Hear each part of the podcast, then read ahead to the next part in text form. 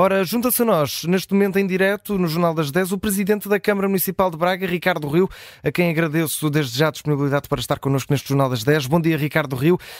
É Presidente da Câmara Municipal de Braga, mas acredito que o posso também aqui apresentar como um dos muitos adeptos que festejaram ontem à noite esta conquista do Sporting Clube Braga. Como é que foi a recepção à equipa? Muito bom dia. Foi, não houve ontem uma, uma recepção à equipa. Eh, na medida em que houve uma parte substancial dos adeptos que deslocaram a, a Leiria e, portanto, digamos, o grosso dos festejos ocorreu no próprio estádio, eram cerca de 9 mil pessoas de Braga que estiveram presentes e que deram naturalmente um colorido muito especial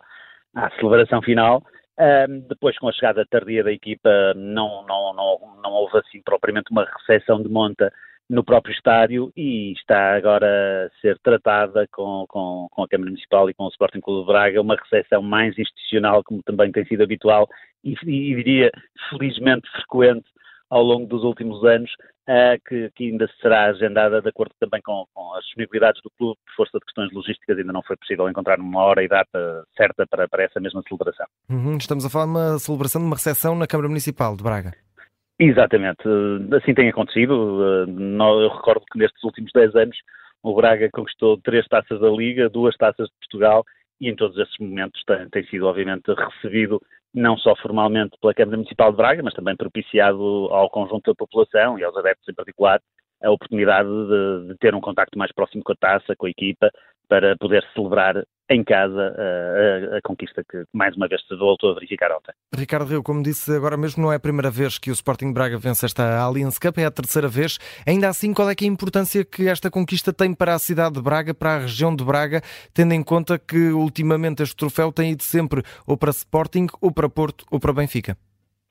Eu acho que os últimos anos marcaram um crescimento muito sustentado do Sporting Clube de Braga, como se vê estes não são títulos episódicos. Uh, o Braga está permanentemente na disputa de todas as competições. Uh, já esteve, além destas uh, quatro conquistas, ou cinco que eu referi,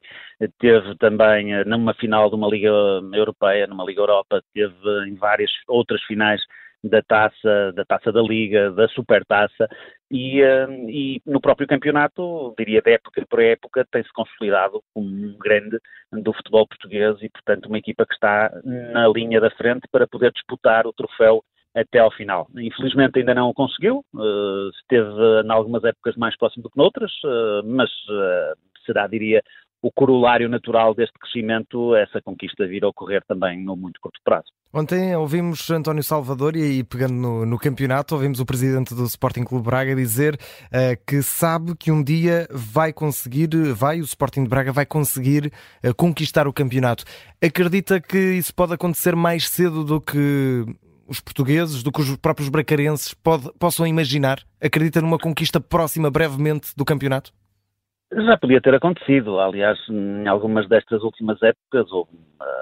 algumas em particular, acabou por não ocorrer, até por vicissitudes, quase diria, um pouco fora de campo, como infelizmente também às vezes vai acontecendo. Mas a verdade é que hum, aquilo que se sente é que hoje o clube está em condições de disputar essa competição, tem uma das melhores uh, estruturas de gestão uh, a nível nacional, tem infraestruturas de excelência a nível internacional, tem um projeto de formação que o tem capacitado para ser continuamente uma rampa de lançamento de grandes talentos e alguns deles, obviamente, fiabilizá-los ao próprio clube e, portanto, com, com também a, a, excelência dos técnicos que tem tido e queria deixar aqui também uma palavra muito especial de saudação para o Arthur Jorge